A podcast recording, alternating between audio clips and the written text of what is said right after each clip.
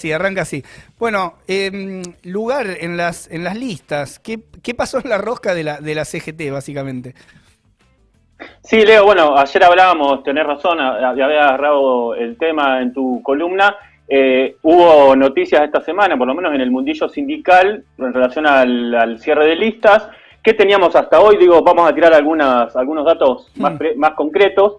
Teníamos hasta hoy 13 diputados y diputadas de extracción sindical algunos de ellos eh, continúan su mandato hasta el 2023, como Facundo Moyano, Ormachea y Cisneros de la bancaria, bueno, y otros 6, 7 diputados más, pero a algunos se le vencía el mandato, estamos hablando de, eh, por ejemplo, Vanessa Sile, Hugo Yasky, Walter Correa, que son conocidos como más del sector kirchnerista, ¿no? Del, sindicalismo peronista. Y bueno, eh, la discusión es pasar con esos cargos. También estaba obviamente el pedido del Consejo Directivo de la CGT para algunos lugares en las listas. Finalmente lo que pasó fue que el Frente de Todos decidió rescatar, bueno, a esos, como decíamos, a Sile, Yasky y Correa para las listas este, de estas eh, PASO 2021 e incorporó a Sergio Palazzo, que es un referente de la corriente federal, de la asociación bancario que, bancaria que conocemos. Así que bueno, esa fue la elección que tuvo el Frente de Todos, lo que dejó, como sabemos, un cierto malestar en este, la CGT, bueno, los, los gordos, los independientes, el moyanismo incluso, que habían propuesto a Jorge Sola, que es el secretario de prensa de la actual conducción CGTista, a Karina Moyano y otros nombres. Lo que tuvieron quizás como premio consuelo de alguna manera es que algunos de sus, de sus hombres, sus mujeres, ¿no? De, de los gremios terminaron sí en algunos cargos legislativos, por lo menos van a ser precandidatos, entre ellos estamos hablando de eh, bueno, eh, Naldo Brunelli de la UOM, de Alejandro Amor de, del SUTECBA, bueno, de la hija de eh, Héctor Daer, Maya, que van a ir a la legislatura porteña o bonaerense, así que bueno, esa, esa es de alguna manera el, resultado de la, de, la rosca, de alguna manera político-sindical, y que deja como resultado un retroceso, para, por lo menos para este, la pata sindical del Frente de Todos, que es que en el mejor de los casos va a haber 10 este, diputados o diputadas de eh, pero eh, en el bloque del Frente de Todos y sus aliados este, de extracción sindical, lo cual, bueno, es un, retroceso a lo que a lo que ya venía pasando. Claro, y, y cayó mm, cayó mal, o sea, está está claro, digamos, que los lugares no, no, son, no son muy buenos. Es llamativo esto también de que meten ¿no? Eh, familiares, hijos, eh, bueno, gente gente que quede, que quede en familia, ¿no? Es medio una engaña pichanga. Sí, bueno, no sé si... Te escucho, Leo. No, no, no sé si engaña pichanga, que como, como y a dedo. Ah, a dedo, sí, sí, es parte de los métodos, de los métodos que, tienen, digamos, como para continuar y, metiendo, metiendo algo. Pero vos tenías una pregunta para sí, Lucho. que quería saber cómo pegó esto y si lo ves como, como un retroceso o si va a influir en la relación con la CGT y el gobierno. Tres cosas te pregunto. Ah, un montón. Bueno, vamos a tratar de responderla. Eh, sí y no, o sea, primero sí es un retroceso porque eh, nosotros ahí en la izquierda diario eh, veníamos analizando de alguna manera lo que es históricamente no la relación entre el sindicalismo peronista bueno y, este, y el partido eh, desde lo que Perón había llamado en su momento el 33% que había repartido no entre la rama política la rama femenina la rama sindical fue retrocediendo, ¿no? El, auge fue en 1975 cuando la patria sindical en manos de dirigida por Lorenzo Miguel llegó a tener 47 diputados y hasta tres ministerios, ¿no? Bueno, eso fue el pico. Después fue bajando hasta caer en el menemismo a 23 este, eh, bancas, eh, después eh, durante el kirchnerismo cayó aún más hasta llegar al número que decíamos antes. Pero bueno, este fue un, retroceso que te quiero, quiero decir, esto no es nuevo, es parte de un retroceso que, viene teniendo el sindicalismo dentro de las listas, que tiene que ver, obviamente, la, cuáles son las causas, ¿no?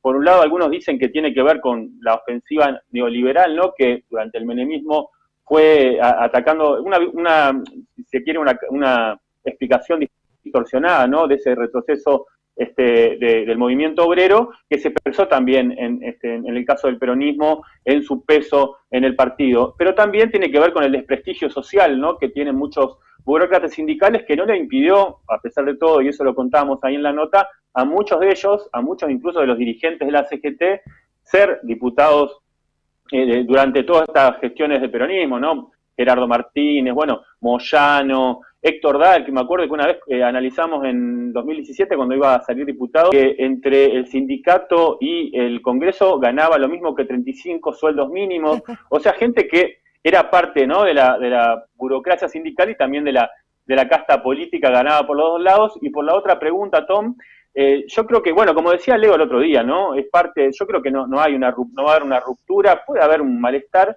pero obviamente el, el, incluso teniendo una bancada pequeña durante su último, los últimos años, el sindicalismo ha colaborado, así como contaba Leo, los movimientos sociales también, en lo que es, este, ha sido gobernar este, este, el, ajuste durante los últimos dos años, ¿no? Así como le permitió a Macri, más allá de los paros generales, aplicar un ajuste, lo ha hecho también durante los últimos, el último año y medio de la gestión de Fernández, eh, esto vale para todos, desde para el Consejo Directivo, para Dairi Cavalieri, hasta para también Palazzo y los que fueron opositores ¿no? y muy críticos del macrismo. Así que no, no creo que haya una ruptura, además porque los sindicatos, obviamente, o los sindicalistas peronistas tienen mucho interés en conservar sus aparatos, en gestionarlos, así que bancas más, bancas menos, no creo que haya este, una, una ruptura, seguramente van a seguir acompañando, intentando eh, gestionar la paz social y evitar que el descontento que viene habiendo ¿no? y que venimos mostrando se siga extendiendo. Esto, esto igual que estamos comentando, que estás comentando Lucho, o sea, tiene que ver con eh, sectores que están eh, buscando o buscaron y consiguieron un lugar en las listas del Frente de Todos o que estaban viendo si podían meter algo ahí. Pero en el terreno de, quienes intervienen en los sindicatos, digamos, y se organizan en los sindicatos, no es lo único que hay, no es lo único que aparece. Tal cual, Leo, no, no, no, no son los únicos. hay otro sindicalismo, ¿no? Que va, que también va a dar la pelea política, eh, que es, eh, bueno, el sindicalismo combativo, el sindicalismo de izquierda, clasista, que lo hemos visto dar la pelea en la calle contra el ajuste, pero que también va a dar una pelea política que es muy importante, esta no, obviamente de pelear en este caso eh, para ver quién representa este, a los intereses realmente de los trabajadores ahí en el Congreso. Así que eh, estábamos repasando un poco, recién están empezando a aparecer los candidatos, seguramente en la data spoiler lo, estaría bueno hablar con muchos de ellos, trabajadores y trabajadoras que dan la pelea todos los días, bueno, y ahora se van a presentar como precandidatos en el frente de izquierda, eh, en el FITU, en Unidad. Eh, estaba repasando, ¿no? Primero, hay muchos que ya son conocidos por todos nosotros, eh, dirigentes históricos ¿no? del sindicalismo combativo, como Raúl Godoy, Alejandro Vilca, Natalia González Eligra, que han sido incluso diputados, diputadas de los trabajadores y van a volver a, estar ahí en las, encabezando las listas, pero también me interesaba eh, quedarme en algunos sectores que son muy representativos, sobre todo en estos momentos, ¿no? en estos últimos tiempos. Por ejemplo, en la primera línea, ¿no? quienes han estado al frente de la pandemia, enfermeras, médicos, todo eso, va a haber un montón de candidatos en el frente de izquierda Natalia Aguilera, que es enfermera del Hospital eh, San Martín, Bárbara Acevedo del Garrahan, Laura Abogado, que es este, trabajadora del Hospital Posadas, hay trabajadores del Hospital de Niños, bueno, Juan Paz, que lo, hemos entrevistado acá, eh, que como eh, médico, ¿no? de Tucumán, en Tucumán este, que viene en, en Tucumán, también otros trabajadores esenciales y trabajadoras que, por ahí que no son de la salud, pero bueno, del subte, trabajadores también eh, de, ferrocarril. Hay 11 candidatos y candidatas del ferrocarril, entre ellos Andrés Padelaro, que lo hemos entrevistado porque fue uno de los luchadores contra la tercerización de 2010. 11 trabajadores y trabajadoras aeronáuticas, los, que hacían las, repatriaban a los, a, los, a los turistas, bueno, a quienes habían bajado en la pandemia y se arriesgaban ahí en los aviones, bueno, bueno en los aeropuertos, este, entre ellos en Córdoba, también trabajadores de las grandes alimenticias, Mondelez, Pamela Bulacio va a ser candidata, de Coca-Cola, de Shell, bueno, trabajadores de eso también, trabajadores de las gestiones obreras, que es algo que obviamente eh, a nosotros y al Frente Izquierda le parece mucho, eh, le parece muy importante defender, en este caso está eh, en, vilo el intento de desalojo de Cerámica Neuquén, bueno, además de Raúl Godoy, van candidatos como Jorge Medina y Sandro Salazar de Madigraf, eh, va, a haber candidatas eh, obreras textiles como Marina Catilao de Traspul Neuquén, de Neuquén, va a estar también, bueno, Maxi Schwarzenegger, que es de World Color, así que las gestiones obreras van a tener sus candidatos, pero me quería detener eh, por último, para, terminar, en dos sectores que, me interesa mucho destacar. por un lado, hemos visto en los últimos tiempos las recuperaciones de tierra, ¿no? Las familias sin techo, trabajadores y trabajadoras en general desocupados, precarias, que han peleado por la vivienda y bueno, muchos han estado acá en alerta spoiler. Por ejemplo, Nicole Salvatierra, que es este, eh, una de las luchadoras de Guernica, va a ser parte de las listas. Que tiene 23 años nada más aparte, es realmente joven. Realmente joven. Es, muy joven, Nicole es muy luchadora y va a ser uno de los varios candidatos que va a haber de, de Guernica, con bueno, con Fabián, con, con este, otros trabajadores de, con Leo, de ahí también son este, parte de la, de la recuperación de tierras que siguen peleando, que siguen ah. peleando.